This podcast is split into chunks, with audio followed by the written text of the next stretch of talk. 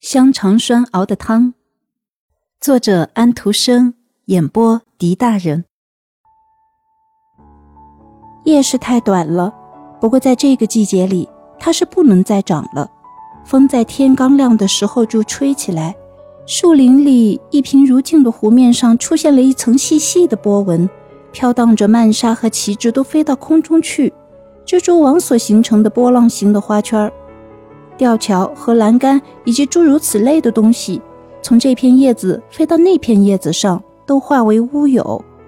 六个山精把我的香肠栓扛回来送还给我，同时问我有没有什么要求，他们可以让我满足。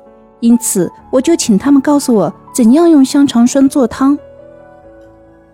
他们的首领说：“我已经看过了，我已经认不出我的香肠栓了。”你说的倒轻松，我回答说。于是我就直截了当的把我的旅行目的告诉他，并且告诉他家里的人对我这次旅行所做的希望。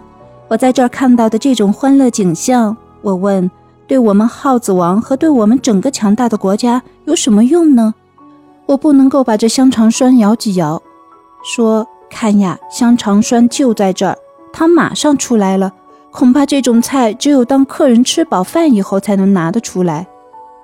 山精于是把他的小指头接进一朵蓝色的紫罗兰花里去，同时对我说：“请看吧，我要在你的旅行杖上擦点油。当你回耗子王的宫殿里去的时候，你只需要把这手杖朝着他温暖的胸口顶一下，手杖上就会开满紫罗兰花。甚至在最冷的冬天也是这样。”所以你总算是带了一点什么东西回去，恐怕还不止一点什么东西呢。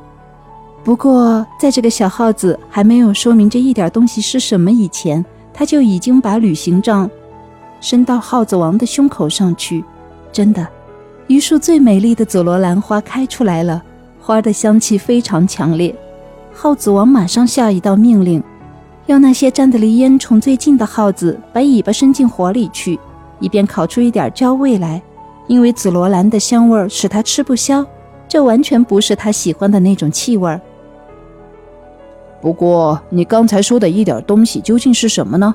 耗子王问道。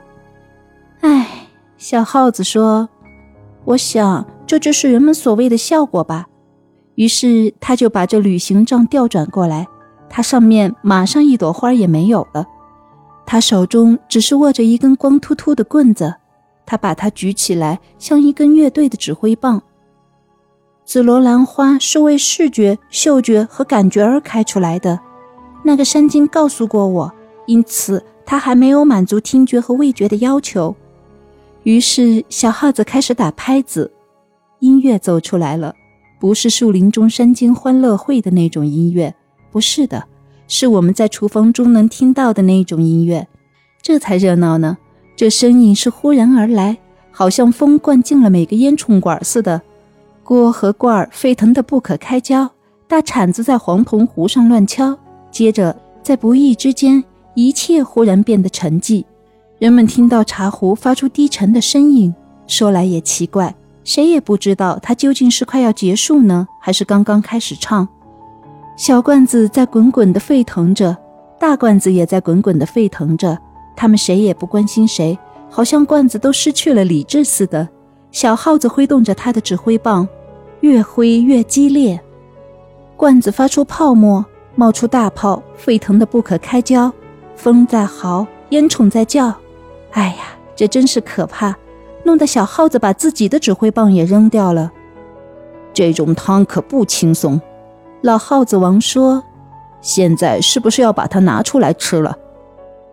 可这就是汤啊！小耗子说，同时鞠了一躬。这就是吗？好吧，我们听听第二位能讲些什么吧。耗子王说道。